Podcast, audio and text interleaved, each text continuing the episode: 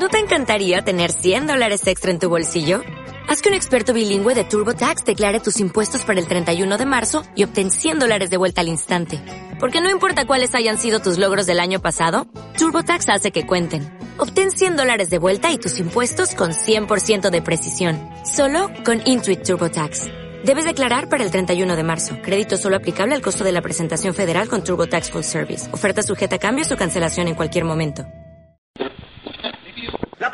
De la primera parte será considerada como la parte contratante de la primera parte. Adiós, pongo por testigo que jamás volveré a pasar hambre. Todos esos momentos se perderán en el tiempo. ¿Hueles eso? ¿Lo hueles, muchacho? ¿Qué? Nafa, al hijo. Sé lo que estás pensando. Si disparé las seis balas o solo cinco. La verdad es que con todo este ajetreo también yo he perdido la cuenta. Nuestro amor no importa. Siempre tendremos París. No lo teníamos, lo habíamos perdido hasta que viniste a Casablanca. Pero lo recuperamos anoche.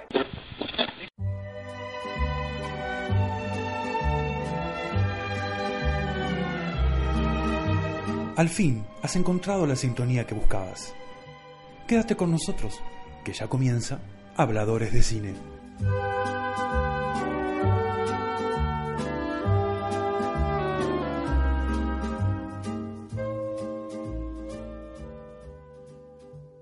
Los universos paralelos existen, al menos en el cine. Hoy vamos a adentrarnos en ellos y te prometemos una experiencia única, eso sí. Corres el riesgo de quedar atrapado en el espacio-tiempo de la imagen para siempre. ¿Viajas con nosotros?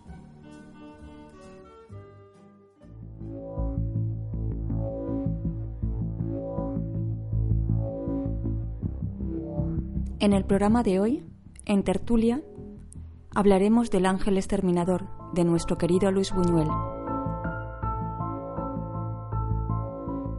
La película de mi vida será El laberinto del fauno. En Al Maestro con Cariño y enlazando con la tertulia, hablaremos de Luis Buñuel, nuestro gran director de cine. En homenaje, y como no podía ser de otro modo, tenemos a Gabriel García Márquez y su relación con el cine. Finalizamos el programa con cine de hoy y dos películas, El Gran Hotel Budapest y Noé.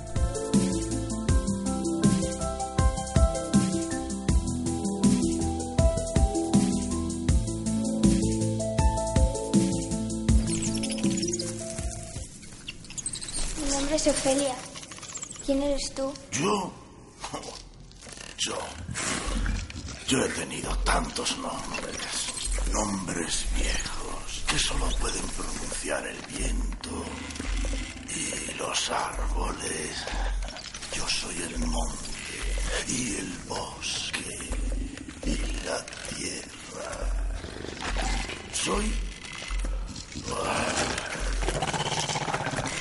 Soy un fauno.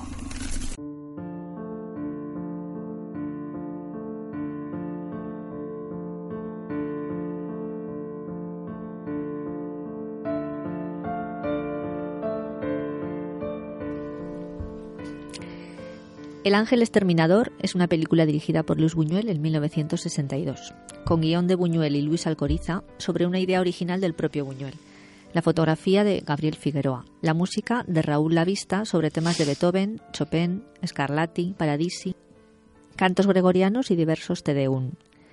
El reparto coral lo forman entre otros Silvia Pinal, que haría de Leticia la Valquiria, Enrique Rambal, de Edmundo Novil, José Baviera, de Leandro Gómez o Claudio Bruc, de Julio. Es una producción de Gustavo Alatriste para Oninchi, filmada en México. Fue premio Fipresci de la Crítica Internacional y premio de la Sociedad de Escritores del Cine en Cannes en 1962, donde fue nominada la Palma de Oro a la Mejor Película. La película es una sátira con tintes surrealistas y oníricos que se ha convertido ya en un film de culto. Una película misteriosa, fuertemente perturbadora, aparentemente impenetrable y sorprendente, pero también lo es su profunda lógica interna. Hoy, para hablar del Ángel Exterminador, están con nosotros en el estudio Quique de Luis y Alberto Benposta. Bienvenidos. Hola, ¿qué tal? Hola, ¿qué tal? Buenas tardes. Alberto, el ángel exterminador eh, podría tener muchos significados y podría ser muchas cosas. Un viaje interior a la conciencia, una defensa de la libertad individual, una crítica a la sociedad de cualquier clase y ámbito social. ¿Qué es para ti el ángel exterminador?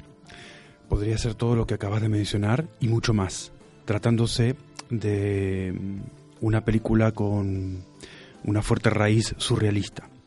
Por lo tanto, las interpretaciones que hagamos eh, van a ser mm, muchísimas, mm, infinitas, de acuerdo a lo que cada uno, de, lo que el inconsciente de cada uno pueda determinar. En, principio, eh, para ubicarnos y centrarnos un poquito, yo te diría que es una comedia dramática eh, que actúa como una especie de caja de Pandora. Es decir, a medida que van pasando las cosas, vamos descubriendo eh, un montón de, de, ramificaciones y de personajes y cosas que pueden parecer normales, incluso anormales también. Habla sobre un corte abrupto en una rutina. Eh, comienzan sonando unas campanas y se refiere a esa presencia, como decías vos recién, de, misteriosa de un ángel exterminador que no es otra cosa que una imagen de lo que comúnmente se conoce como la oveja negra de la familia, que en toda la hay. ¿vale? Mm, es esto, es básicamente. Sabes, Quique, que Luis Buñuel, eh, en la versión francesa de la película, añade un mensaje previo bastante esclarecedor que dice, si el film que van a ver les parece enigmático e incoherente, también la vida lo es. Es repetitivo como la vida y como la vida, sujeto a múltiples interpretaciones. El autor declara no haber querido jugar con los símbolos al menos conscientemente. Quizás la explicación del ángel exterminador sea que racionalmente no hay ninguna. Pero, sin embargo, como toda película de ficción, tiene un guion, un guion lineal y un guion que nos cuenta algo de unos personajes. ¿Qué nos cuenta? Pues para mí el ángel exterminador trata sobre el comportamiento de, la sociedad ante una catástrofe. Eh, un grupo de burgueses asiste, es invitado a una cena en la Ciudad de México, eh, a la mansión de los Novil. Sin razón aparente, el servicio abandona la casa antes de que la cena empiece.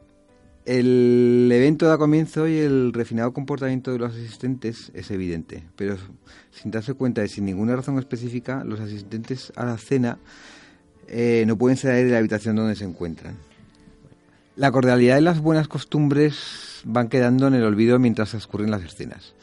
El director crea un ambiente que asimila al de un barco de la deriva. Al pasar los días, los alimentos y la bebida escasean. Los personajes se enferman y la basura se acumula.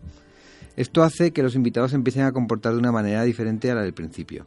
Las buenas maneras se pierden y los burgueses comienzan la degradación de su comportamiento, hasta que se convierten en unos verdaderos salvajes. No lo deje salir, Julio. Al señor Russell no le gustan las bromas. Vuelva a llevarlo al jardín.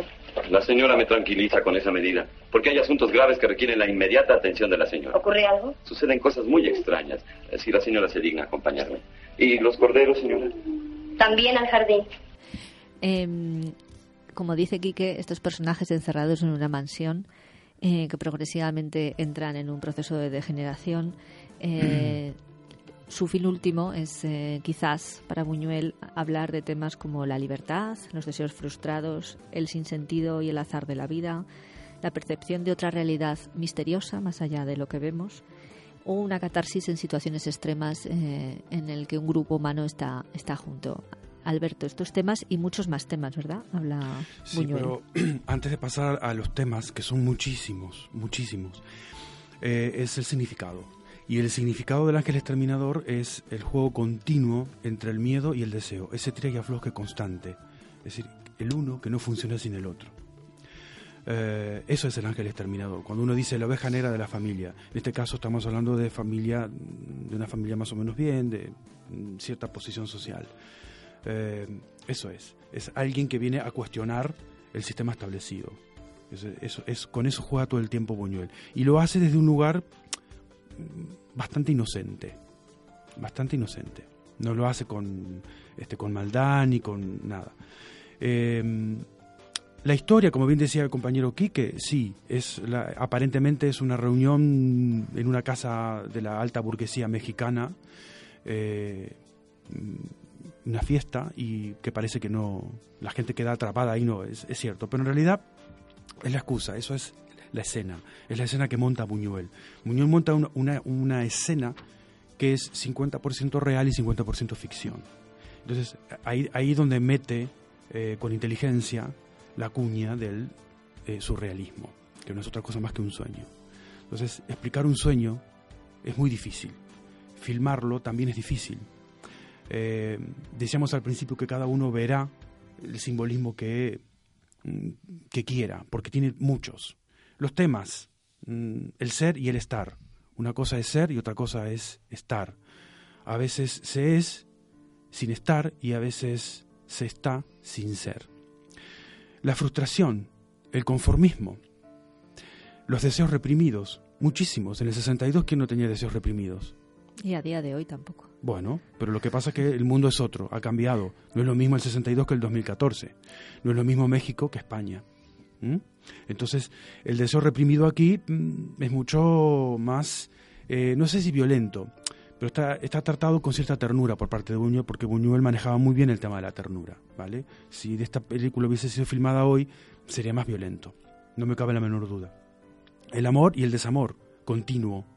La verdad y la mentira, por un lado, y la hipocresía por el otro. Es decir, la hipocresía como falsedad, es decir, yo muestro eh, algo que no soy. Eso es.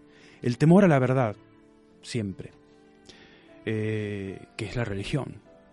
Es decir, yo me escudo en la religión porque le tengo miedo de que me cuenten la verdad. Entonces, como la religión es eh, básicamente una gran mentira, me aferro a la religión para no enfrentarme a la verdad. Eh, también la religión como vía fácil de escape. Es, no quiero ver la realidad y me refugio en la religión. Válido. Para el que tiene fe, para el que cree, es válido. La traición, la rutina, la pusilanimidad. Acá hay mucha gente pusilánime, muchísima. Y por supuesto el instinto de supervivencia. Esos son más o menos los temas que yo al azar me, se me vinieron a, la cabeza esta tarde. De, pero en realidad hay muchos más. Y no los voy a, yo a enumerar de, del más importante al, menos importante, porque cada uno verá, ya te digo, como es una película que apunta al inconsciente de cada espectador, cada espectador luego verá qué tema es más importante que el otro. Pero en general, a, a grandes rasgos, son esos los temas que yo seleccioné. Decía Buñuel que el punto de partida de, de, esta historia era otra que se le había ocurrido hacia 1940 en Nueva York, en la que un grupo de invitados a una cena se veía obligado a permanecer en la mansión sin que hubiese una explicación lógica de por medio. El, título del Ángel Exterminador es un título bien curioso que se ha quedado en la memoria de los cinéfilos y los fans de Buñuel y que tiene un origen concreto, Quique. El título de la película está inspirado en una idea de, de José Bergamín. Eh, al principio se iba a titular Los náufragos de la calle Providencia, pero Bergamín le comentó a Buñuel que quería titular una obra teatral con el nombre del Ángel Exterminador. Y Buñuel, entusiasmado, le pidió prestado el título, a lo que Bergamín respondió que, que realmente eh, ese título no era suyo, sino de una obra muy antigua, que, es, que era el Apocalipsis de, de la Biblia y finalmente Buñuel se decantó por, por este título del, del, Ángel Exterminador. Y sabéis también que incluyó uno de los gags que él mismo escribió, que se titula La mano muerta, que escribió en el 44 en Hollywood, que lo registró eh, con el número 30.454 en el registro de los guiones en, Estados Unidos y que se lo enseñó a Robert Florey para una película titulada La bestia de los cinco dedos. Para la sorpresa de Buñuel, eh, este tema lo sacó posteriormente el director en esa película sin contar con él. Y él eh, realmente lo incluyó después como gag en El Ángel Exterminador. También este tema de unos personajes eh, a la deriva en una situación claustrofóbica lo retomará el propio Buñuel en 1972 en El discreto encanto de la burguesía. El guion, Alberto, de la película, eh, aparte de tener estos gags y estos guiños a las propias eh, ideas y bromas privadas y recuerdos de juventud de Buñuel, tiene muchas más cosas, ¿verdad? El, el guion, a mi modo de ver, es, es bastante lineal, eh, es mm, circular, eh, tiene un principio, un desarrollo, un desenlace y un final, al modo del cine clásico. No es una película de género, no pertenece a ningún género, por eso decía al principio que es una comedia dramática, em, con tintes de cine de autor, claro, porque es un trabajo de Buñuel. Em, simplemente es es un guion que está puesto al servicio de eh, los temas que recién señalábamos. Nada más que eso, o sea, es un, eh, sirve para, para, para, para que la narración fluya, en este caso, además, muy bien. Eh, la producción de la película fue una producción, bueno, importante para lo que era México, pero insuficiente para lo que hubiera querido Buñuel, ¿verdad, Quique? Sí, El Ángel Exterminador es una película producida por Gustavo Atriste. Eh, fue su primera película después de haber ganado la Palma de Oro en Cannes por, por Viridiana y la cual fue también productora Triste, interpretadas ambas dos por la esposa de, de, Gustavo Silvia Pinal. El director cuenta sus memorias que hubiera preferido precisamente lo que estabas comentando Vicky, rodar esta película en París o en Londres y obviamente con más presupuesto ya que el que eh, el presupuesto con el que contó Buñuel fue muy limitado en cuanto a recursos eh, de la filmación. El director Aragones comentó que había lamentado haber rodado en México y le hubiera gustado haber contado con actores europeos eh, y con más lujo en el vestuario y en el, en el atrecho. Buñuel contaba que en México, pese a sus esfuerzos por elegir actores con, con un físico que no evocara necesariamente a México, padeció una, una cierta pobreza hasta en la mediocridad eh, de, las servilletas que utilizaban en, la película.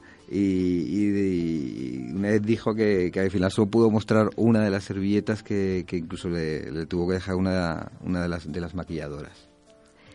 Efectivamente, esas servilletas de hilo, ¿no? Que hubiera querido, de la alta sociedad, que hubiera querido Buñuel rodar en, en Londres, por ejemplo. ¿no? Eh, Alberto hablaba antes de las interpretaciones de la película, que son múltiples, variadas, dependiendo de cada espectador, aunque sí que hay como unas líneas, eh, o por lo menos unas líneas críticas, que hablan sobre una lectura sexual, psicoanalítica o freudiana, una lectura política o marxista de lucha de clases, religiosa y anticlerical, o social en un sentido antiburgués, ¿verdad? Tiene muchísimas lecturas. Sí, lo que pasa es que esas lecturas, esto lo digo a título personal, no son tan importantes como la, la, primera que yo capto, que es em, lo que decía al principio Quique, la catástrofe. Decía, cómo reacciona un grupo frente a una catástrofe. Pero en realidad no es una catástrofe natural, es una catástrofe interior. Es el infierno, es, es, el hecho de estar vivos y no encontrar respuestas. Es una catástrofe interior a la que reacciona este grupo de gente y, tiene forma de apocalipsis. Y a mí lo que más me llama la atención es que ese, apocalipsis, entre comillas, es captado eh, por la gente mm, humilde, digamos, por la, por, la, por la gente que está al servicio de esa gente, de los dueños de la casa. Son los primeros que captan, los que emiten, los que, los que interpretan como una señal apocalíptica. No saben muy bien qué es y incluso no saben explicarla. Pero abandonan la casa, saben que tienen que abandonarla la casa. Eso a mí me llama mucho la atención.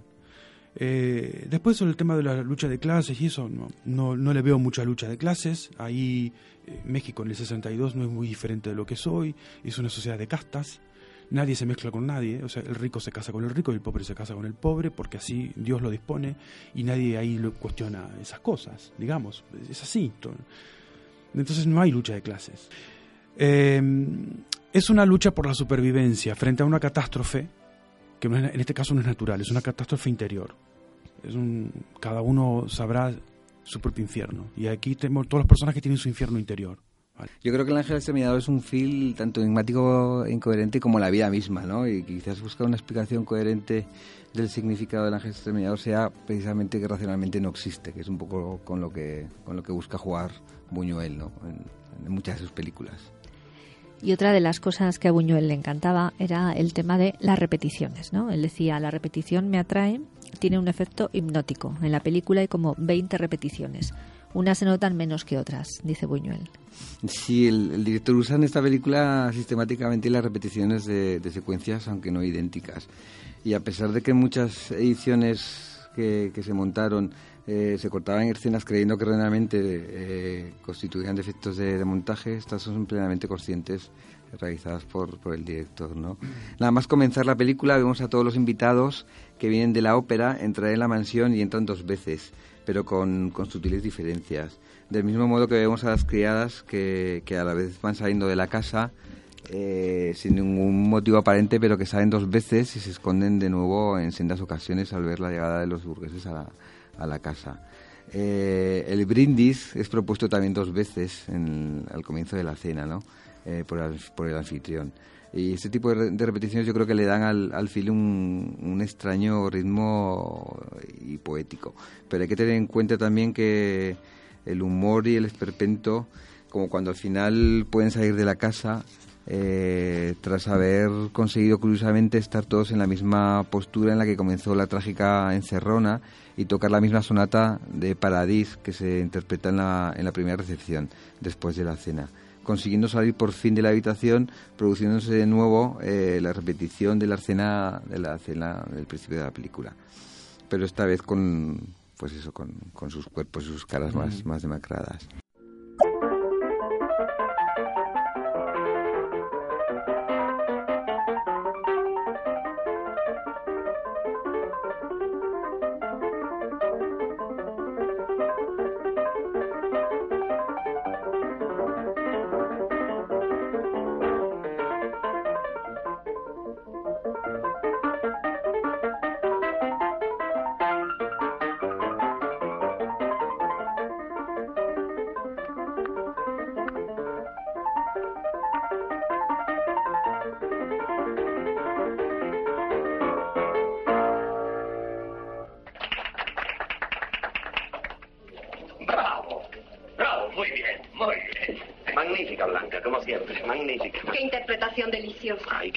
Disponer de un clavicémbalo.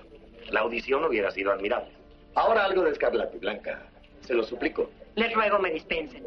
Es tarde y me siento cansada. Tarde. Pero si estamos en el momento más íntimo y agradable de la noche. Maravilloso, Blanca. Paradisi, ¿verdad? Exquisito, Blanca. ¿Quién me iba a decir que el gran director de orquesta de fama internacional era... Tengo una gran satisfacción en conocerle bajo un aspecto tan fraternal. ¿Qué logia? Amanecer 21. Columna sublime, grado. Maestro, me agradaría saber su opinión sobre el pichicato que acabamos de escuchar. Sonata, señor. Sonata. Y esa especie de eterno retorno es lo que provoca la hipnosis, la seducción, la provocación, la broma y también la duda en el espectador. Ese final, Alberto, eh, tan peculiar, ese final tan inolvidable. Yo, eh, ese, ese, ese, final con esa iglesia cerrada y esa gente eh, eh, que cree y que tiene fe y con esa expresión en la cara, que están felices de no poder salir y quedar encerrada, a mí me sorprende mucho y tengo mucho respeto. Así como respeto a la gente que está afuera y que no quiere entrar a la iglesia. O sea, son dos posiciones muy respetables. Uno desde los que no creen y los otros desde, desde los que creen. Y precisamente como dice Alberto, esos personajes en ese entorno entre real e irreal tan claustrofóbico, los tuvo que filmar Buñuel eh, en un espacio que era una sola habitación. La película transcurre en, interiores sobre todo. En hora y media tiene que captar la atención del espectador Boyer, que mira casi por un agujerito, ¿verdad? Aquí que lo que está pasando ahí dentro. Y a lo largo de unos magistrales planos secuencia que rueda eh, como una especie de coreografía, ¿no? Con todos los intérpretes a sus órdenes a los que parece ser que les provocó determinadas situaciones a idea.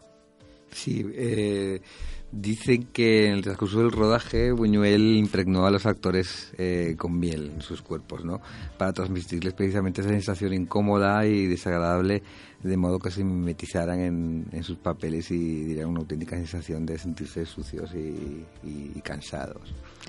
Y al punto, cuenta Silvia Pinal en una entrevista muy graciosa como es ella, que al set fue Marilyn Monroe, que quería ir a ver un rodaje de Buñuel, que le habían invitado, y entonces Silvia Pinal eh, se negó a hacerse la foto porque, claro, Marilyn Monroe llegaba estupenda, maravillosa, maquillada y bien peinada, y ella iba llena de miel, con el pelo sucio, y estaba histérica. Y dijo, no, yo no me hago la foto. Y para finalizar, Alberto, eh, el final de la película, en el que se reproduce la misma situación que al comienzo, donde parece que afuera quedan los rebeldes, dentro quedan los mismos personajes de la película, más otra cantidad interesante de gente dentro de una iglesia, un rebaño entra en la iglesia y suenan unas campanas. Claro, la sociedad como rebaño. Eh, por eso decíamos al principio de la, de la charla que circular el guion, porque claro, comienza de una manera muy similar a como eh, termina, perdón, de una manera muy similar a como cuando comienza, es con esa imagen del rebaño, esas ovejas eh, un poco blanquecinas, ¿no? Y sí, hay un elemento que tiene que ver con el desenlace que provoca el, el final, que mm, también es simbólico, eh, como muchas de las cosas que aparecen en la película, y que para mí es muy fuerte, que es cuando comen papel. Hay una escena de la película que unos personajes de la fiesta comen papel. Y a mí, a mí me transmite una idea de volver a las fuentes, volver al origen. El papel viene de la madera, la madera viene del árbol, el árbol está conectado con la tierra. Eso es lo que interpreto yo. Y también hay algo de infantil en ese gesto. Y me parece que está muy bien puesto como metáfora en este escenario medio enloquecido y arrebatado. Es decir, que el papel que se comen algunos señores de la fiesta es una especie de soga que utilizan para mm, de la cual se aferran para abandonar la casa. Ayudados en este caso por una casualidad buscada, que es la más efectiva de las casualidades, ¿no? Y que no es otra cosa que redescubrirse en la misma posición en la que estaban cuando comenzó la fiesta.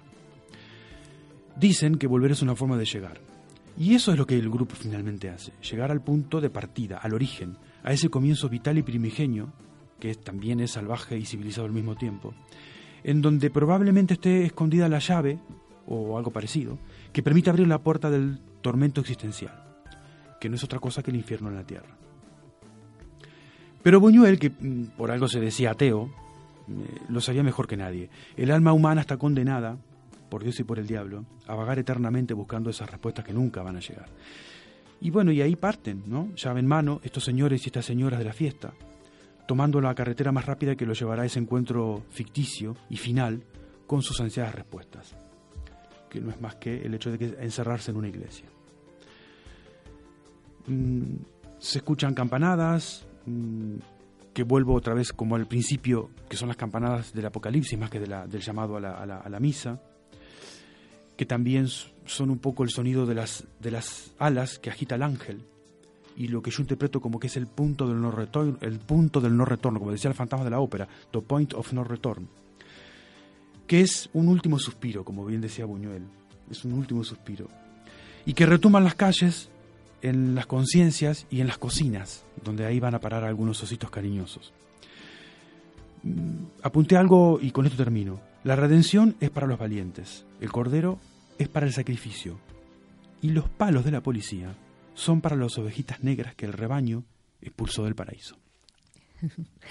y en este paraíso onírico, eh, Quique, ¿con qué momento te quedarías tú? Pues yo me quedaría con una de las últimas escenas, que es cuando se vuelve a repetir la situación de, del principio y se toca la sonata al piano por segunda vez que es cuando yo creo que se empieza a ver un poco la luz del final, ¿no? Y, a romperse esa tensión con la que nos acompaña durante toda la película y, parece que dices eh, ya ya ya se termina esta sensación de, agobio, ¿no? Que, mm. que te transmite Muñoz durante toda toda la película sin saber además por qué, ¿no? Y quizás es una escena que, que como que estás esperando todo el rato a, a que llegue. Efectivamente. A mí me llamaba la atención eh, una escena que en, un momento dado viene la, gente, rodea ese, esa casa y quieren entrar. Y no pueden. Hay un, no pueden entrar. Porque hay, como una especie de, muralla invisible que les impide el paso. Y el, único, el único que rompe esa muralla invisible y que llega a traspasarla es un niño. Sí, se acerca, se acerca más a la casa. Da unos pasitos. Da unos pasos bastante importantes, ¿no? Entonces, eh, es el único. Y de hecho, hay un adulto, en este caso no sé si es la señora que lo cuida o su madre o no sé qué, que va corriendo y lo vuelve a traer a su lugar de origen, como diciendo, niño, no cruces esa barrera, tú te quedas aquí. Entonces, eso me gusta mucho. Tiene también una carga simbólica bastante interesante. A mí una de las cosas de la película que más me gustan son esos armarios donde los personajes van entrando y saliendo, tanto para hacer sus necesidades como para tener sus momentos de intimidad amorosos y que también sirven para el suicidio, Sí. como decía Alberto, de Sí. esa pareja de enamorados, Sí. como una puerta al, al cielo o una puerta también a, a ese amor fu ¿no? que viven de una forma tan desesperada. Exactamente. Y eh, otra cosa que me parece importante a nivel visual es la fotografía. La fotografía es muy importante. Son esos claroscuros que mm, transmiten eh, hasta olores. Está tan bien hecha que transmiten hasta olores, lo cual es muy co- complejo en una película que, que todo el tiempo apunta al, inconsciente. No al inconsciente de Buñuel, sino al inconsciente del espectador. Sí, es una película muy física, ¿verdad? Ve- Sufrimos Sí. con, con lo que están sudando, sí, sí. el calor que tienen, que no se pueden lavar. la incomodidad que tienen los, los personajes. Esa cosa, como decía aquí que recién, que se hayan puesto, se habían untado con miel, todo lo transmiten y muy bien, y muy bien. Porque en realidad, claro, eh, est- están hablando también de nosotros como espectadores. Nos están diciendo, yo pienso tal cosa, ¿no? Están diciendo, eh, el hombre es así, como, como, como género humano, no, no como sexo. El hombre, la mujer, somos así, somos esto, somos lo que... Y eh, hacemos lo que podemos. Por eso vuelvo a, insistir con el tema de que Buñuel eh, pone una pátina de humanidad y de ternura en, est- en esta película que en, apari- en apariencia es muy dura, porque lo es, eh, y trata a sus personajes con mucha ternura, diciendo, bueno, hacemos lo que podemos. Y también hay una parte que me gusta mucho en el final de la película, eh, que decía yo recién como la policía, los antidisturbios de, aquella época, apalean a la gente. También es un poco eh, un- cierto reconocimiento que hace Buñuel a las ovejitas negras que hay, que toda sociedad tiene, ¿vale? Más allá de las familias. En toda sociedad, por suerte, existen ovejitas negras. Eh, y él las reconoce, le está, le está diciendo, bueno, aquí están. No son las protagonistas de mi película, pero tienen un final a toda orquesta. Porque son las únicas que no se atreven a entrar a la iglesia. Entonces lo está reconociendo y eso es muy importante.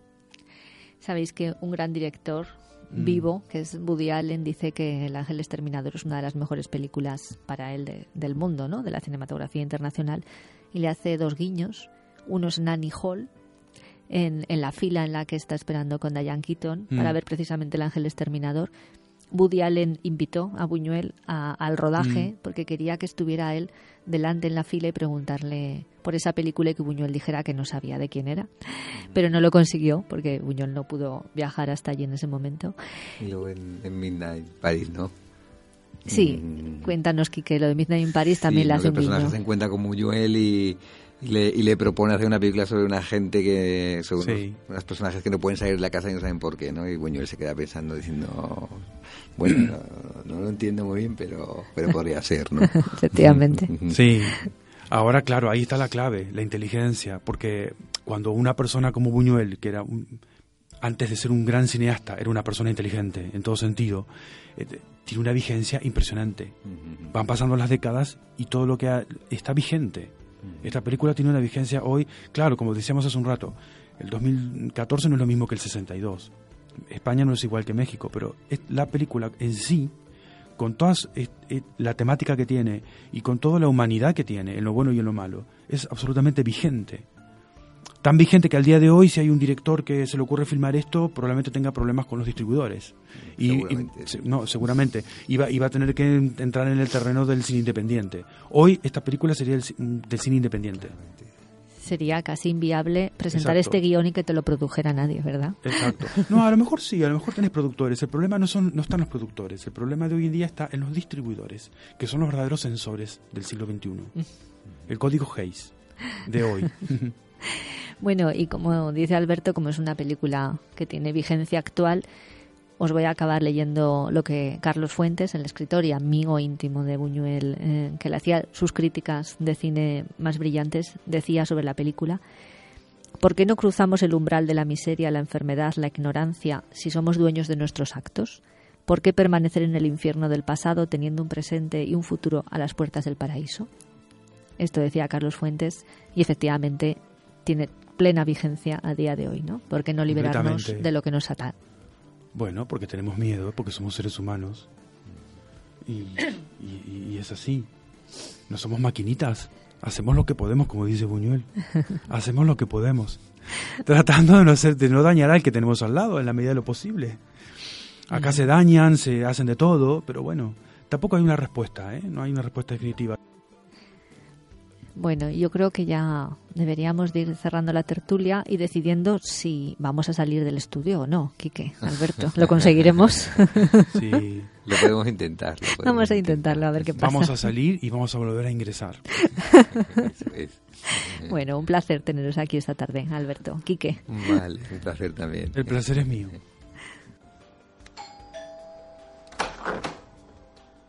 Usted es Jimmy, ¿verdad? ¿Esta es su casa? Exacto. Soy el señor Lobo. Soluciono problemas. Bien, tenemos uno. Es lo que he oído. ¿Puedo pasar? Ah, sí, por favor. TEA FM, donde todo es posible.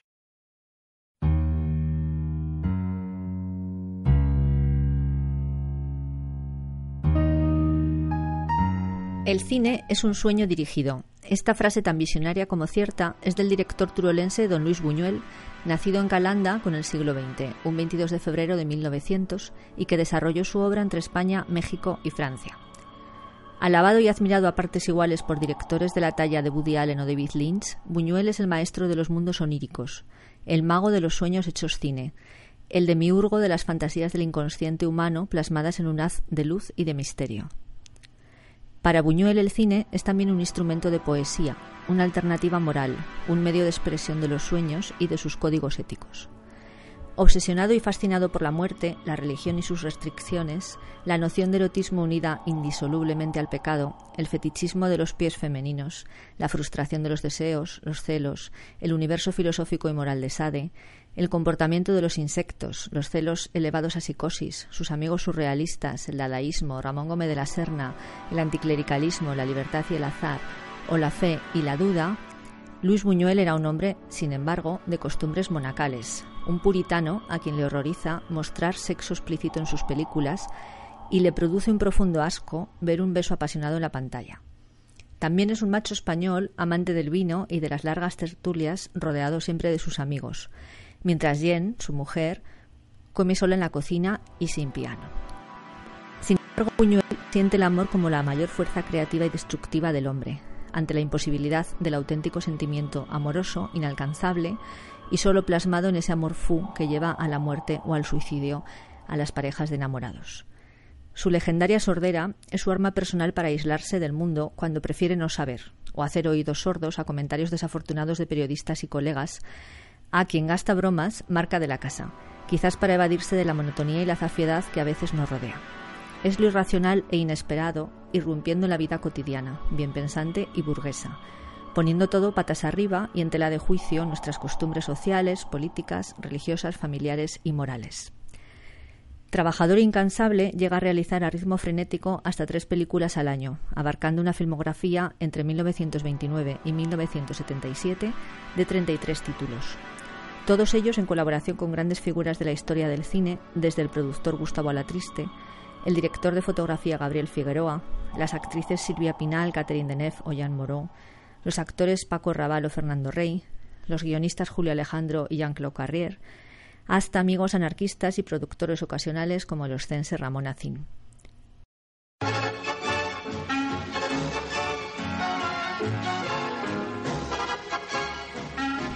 Si me dijeran te quedan 20 años de vida, ¿qué te gustaría hacer durante las 24 horas de cada uno de los días que vas a vivir? Yo respondería, dadme dos horas de vida activa y 20 horas de sueños con la condición de que luego pueda recordarlos. Esto decía Buñuel antes de un 29 de julio de 1983, cuando fallecerá en Ciudad de México. Su último suspiro es una confesión al oído de su esposa Jen. Ahora sí que muero.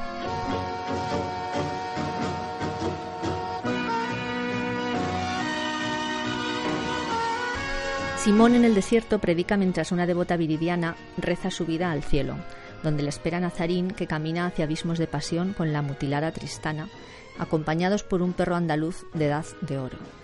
En el Gran Casino El Gran Calavera confiesa que Susana es la hija del engaño, una mujer sin amor que ilusionada viaja en tranvía hacia las Urdes, esa tierra sin pan, donde los olvidados del mundo ensayan un crimen de muerte en el jardín. La joven ungida por el ángel exterminador se adentra en la Vía Láctea al caer la aurora, soñada por Robinson Crusoe y leída por Belle de Jour en el diario de una camarera, con ese aroma inconfundible del discreto encanto de la burguesía. La libertad es un fantasma, un oscuro objeto del deseo. Ese deseo, él, siempre el deseo.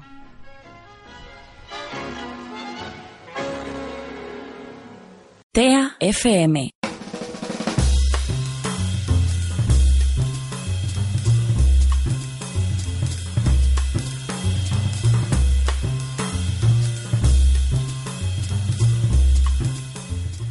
El laberinto del fauno es la película más premiada del cineasta mexicano Guillermo del Toro. Se rodó en el año 2006 y fue coproducida por el también mexicano Alfonso Cuarón. Ganó nada menos que 71 premios y fue candidata a 38 más. Los más importantes fueron tres Oscar, a la mejor fotografía, a la mejor dirección artística y al mejor maquillaje. Y también fue nominada para la película extranjera, guion original y banda sonora. Ganó tres BAFTAs y siete Goyas.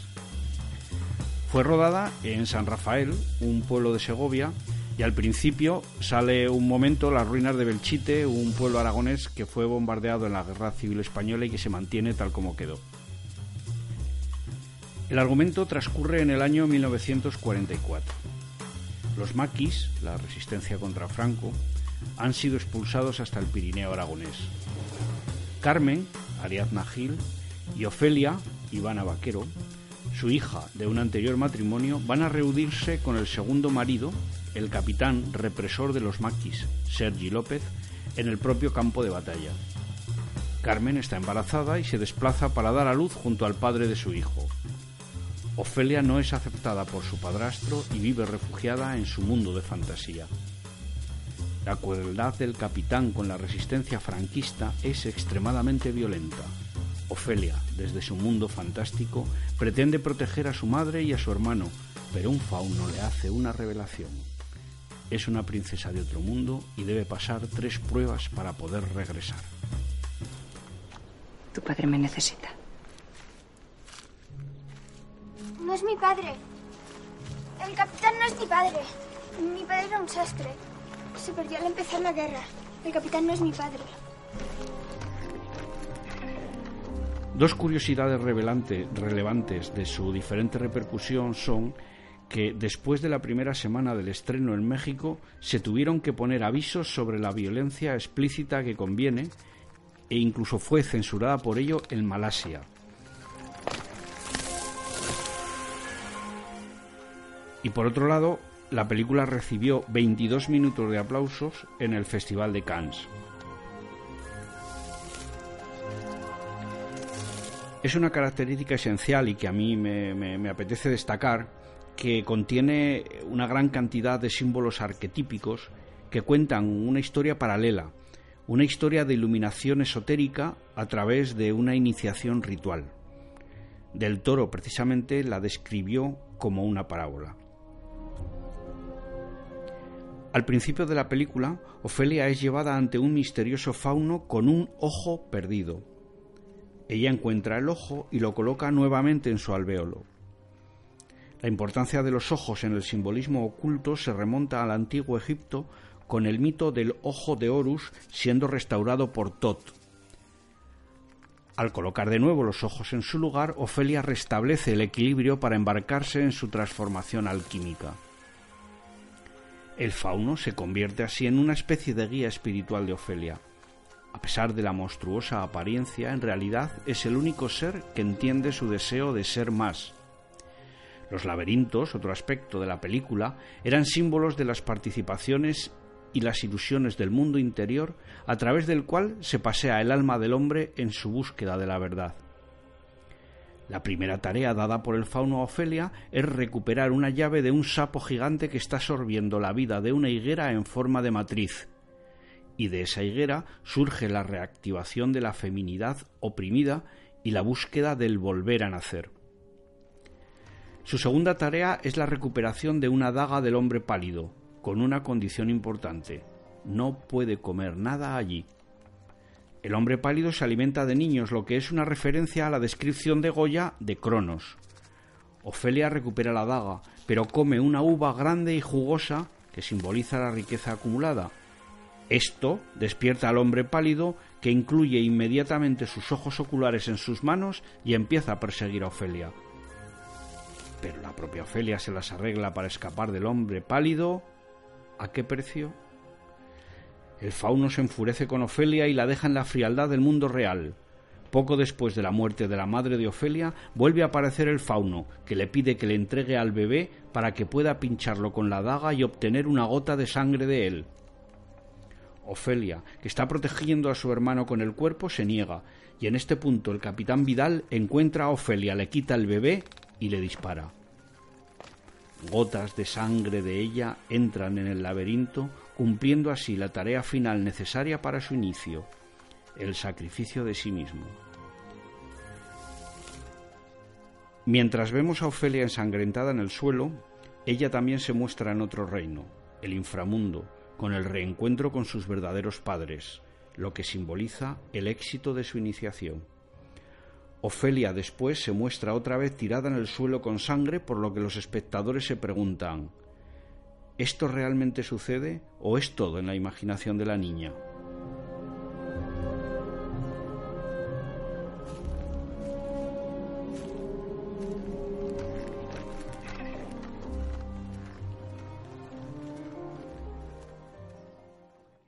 Dígame, ¿por qué quiere usted convertirse al catolicismo? Bueno, eh, porque tengo que poder creer en algo, porque si no la vida carece por completo de sentido. Lo comprendo, pero ¿qué es lo que le llevó a usted a decidirse por la fe católica? Bueno, sabe, eh, en primer lugar, porque es una religión muy hermosa y es una religión sólida, está muy bien estructurada. Quisiera entrar en la facción que milita en contra de la religión en las escuelas y contra la nuclearización.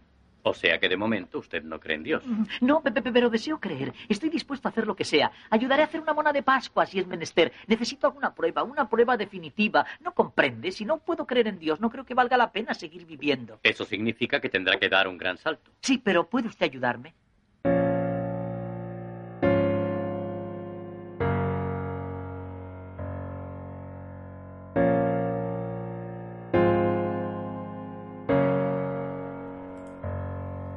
Gabriel García Márquez, gran narrador contemporáneo convertido en clásico aún antes de morir el pasado 17 de abril, tuvo una relación muy estrecha con el cine cinematográfico. El escritor colombiano ha demostrado un interés muy amplio por el cine en múltiples facetas, aunque lamentablemente ninguna filmación de las decenas de sus narraciones llevadas al celuloide ha hecho justicia a su valor literario. No obstante, Gabo dijo, al principio quise ser director de cine, y lo único que realmente he estudiado es cine. Se matriculó en 1955 en el Centro Experimental de Cinematografía de Roma y de esos estudios se derivan colaboración en muchos proyectos para la gran pantalla, esencialmente guiones, pero también algún cameo como actor. Probablemente su mayor aportación al cine haya sido la fundación, en 1986, de la Escuela Internacional de Cine y Televisión de San Antonio de los Baños, en Cuba, en la que colocó recursos y dedicación para financiar y apoyar el cine joven de áreas mundiales menos proclives a empujar este arte, como Latinoamérica, Asia y África. Pero en cambio, la transposición a la pantalla de sus obras literarias dieron resultados decepcionantes. Solamente una película de la treintena que se han basado en sus relatos ha salido librada del fracaso sin llegar siquiera a ser un gran éxito. Se trata de El coronel no tiene quien le escriba, de Arturo Ripstein, cuya versión, que no es la primera de esta novela, fue estrenada en 1999 con Marisa Paredes y Fernando Luján como protagonistas. Ni siquiera el oscarizado Javier Bardem salvó de la decepción a la esperada El amor en los tiempos del cólera. Rifstein había filmado un cuento de García Márquez sin gran repercusión, pero eso le ayudó a acercarse al escritor y proponerle filmar El coronel no tiene quien le escriba, novela que estaba leyendo en ese momento con gran admiración. Gabo le dijo muy amablemente, Cuando aprendas, te la paso. Treinta años después, luego de que el escritor, ya muy afamado, hubiera visto la película de Ripstein, La Reina de la Noche, lo llamó para preguntarle, ¿te acuerdas de lo que hablamos? Ripstein no tenía ni la menor idea de lo que le estaba diciendo. Gabo continuó, ya aprendiste a hacer cine, ahora puedes hacer el coronel. Hablando de aquel rodaje, el director afirma que para filmar una novela hay que ser infiel a la obra, porque la lealtad hay que tenerla con la película. Considera que enfrentarse a un clásico como aquel es aterrador porque se enfrenta a los amplios recursos de la literatura, más cimentados que los del cine, pero también se enfrenta a la fértil imaginación de los lectores que se convierten en espectadores. Y quizá entonces su aceptación se produce también porque el coronel no tiene quien le escriba, es un relato que no apela a la fantasía tanto como otros del realismo mágico. Es difícil encontrar las razones por las que las adaptaciones al cine de las, de, de las obras del escritor colombiano no hayan cuajado. Pero quizás se deba a que esa escritura dentro del realismo mágico sea casi imposible cambiarla de soporte sin mermar su capacidad de encandilamiento, Quizás su ritmo narrativo tenga poco que ver con el ritmo cinematográfico, quizás su dominio del lenguaje escrito no deba reflejarse en el lenguaje visual. Tampoco es nada fácil plasmar en una película la multitud de tramas que conforman la mayoría de las obras del colombiano. Y ninguno de los personajes representados por García Márquez es simple, todos tienen múltiples aristas y facetas de la personalidad que tampoco es fácil transmitir en apenas dos horas de metraje. Con estos y otros antecedentes, no es de extrañar que García Márquez siempre se resistiera a que Cien años de soledad, su obra maestra y por la que ha obtenido el mayor de los reconocimientos, se viera en la gran pantalla. Quizá quería ahorrarse el fiasco de que la cinta no estuviera una vez más a la altura. O quizá deseaba expresamente que Macondo solo figurara en el papel y en la imaginación de cada lector.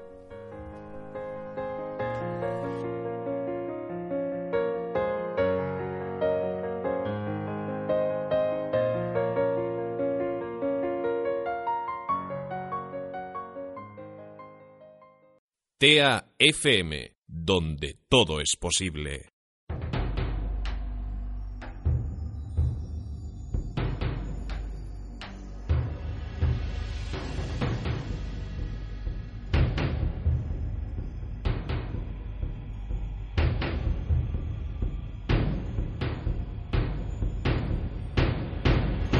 Cine de hoy.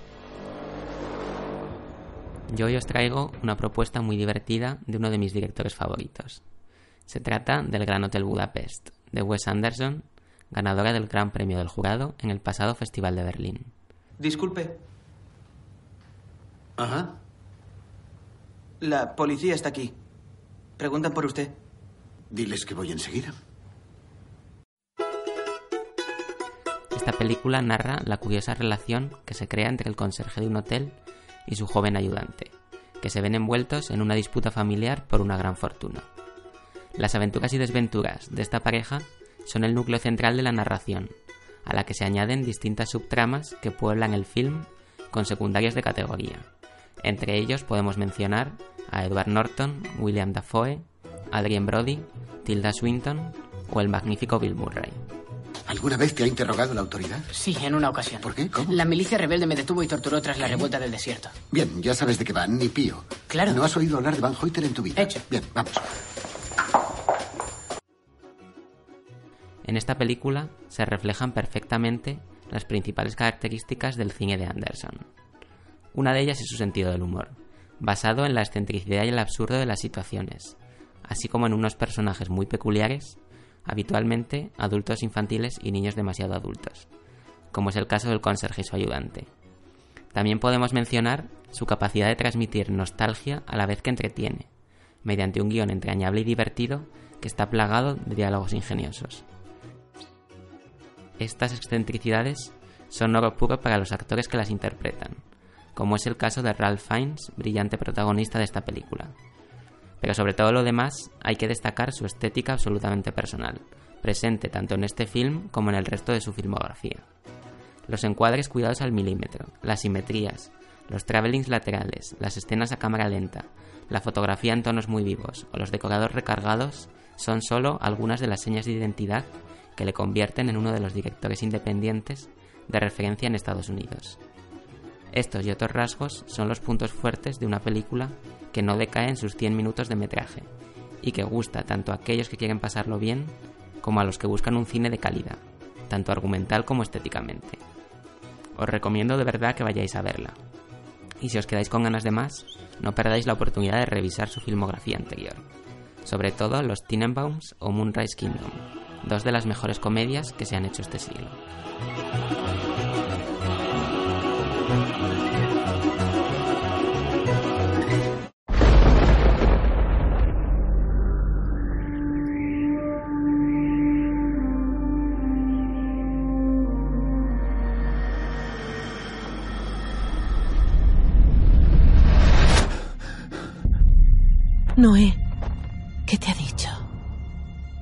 Destruir el mundo. Para mí, hablar de la película Noé es hablar de lo que pudo ser y no ha sido. Lo que nos cuenta es conocido por todos. La historia de Noé, un hombre sencillo que siente la llamada de Dios para construir un arca que salve a una pareja de cada especie animal que habita en el planeta ante el diluvio inminente que se acerca. A partir de ahí, Aronofsky se las ingenia para hacer una película de poco más de dos horas entretenida pero que no pasa de ese nivel. ¿La culpa de ello? El maldito enfrentamiento de Aronofsky contra la productora, ya que este quería recalcar el punto ecologista de la película, mientras que el otro lado quería hacer hincapié en el aspecto religioso para atraer a los cines al sector católico.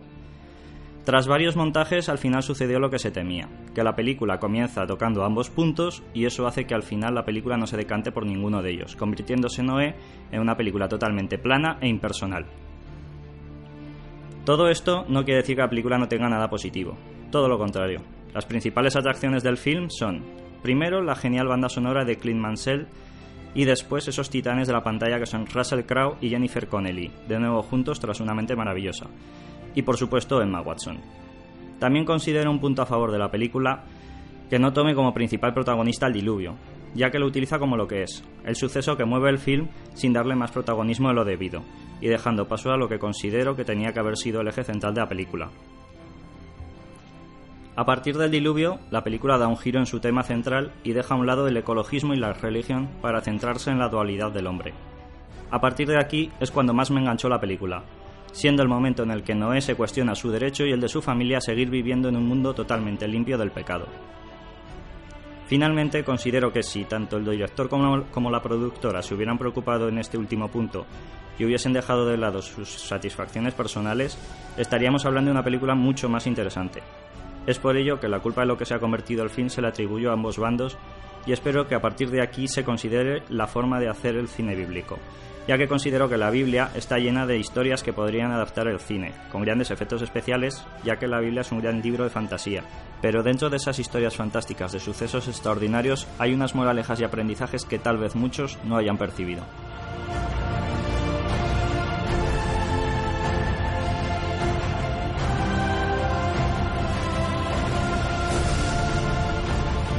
Nos despedimos ya, no sin antes recordaros que podéis escucharnos los lunes a las 3 de la tarde en TEA FM, en el 98.9 en Zaragoza, y online en www.teafm.net. Como siempre, nuestra web es habladoresdecine.wordpress.com. En el control, Eduardo Laoz. A los micros, Alberto Benposta, Andrés Huesa, Sergio Becana, María José Amorín, José Antonio Prades, Iñaki Conejo, Mariano Ayué y Vicky Calavia. Y como siempre, la próxima semana hablaremos de cine.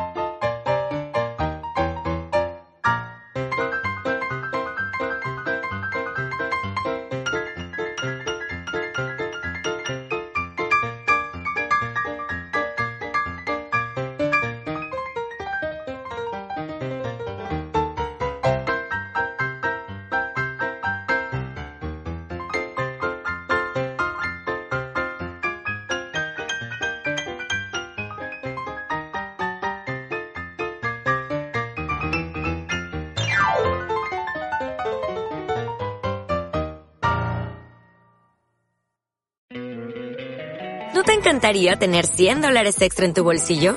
Haz que un experto bilingüe de TurboTax declare tus impuestos para el 31 de marzo y obtén 100 dólares de vuelta al instante. Porque no importa cuáles hayan sido tus logros del año pasado, TurboTax hace que cuenten. Obtén 100 dólares de vuelta y tus impuestos con 100% de precisión. Solo con Intuit TurboTax. Debes declarar para el 31 de marzo. Crédito solo aplicable al costo de la presentación federal con TurboTax Full Service. Oferta sujeta a cambios o cancelación en cualquier momento.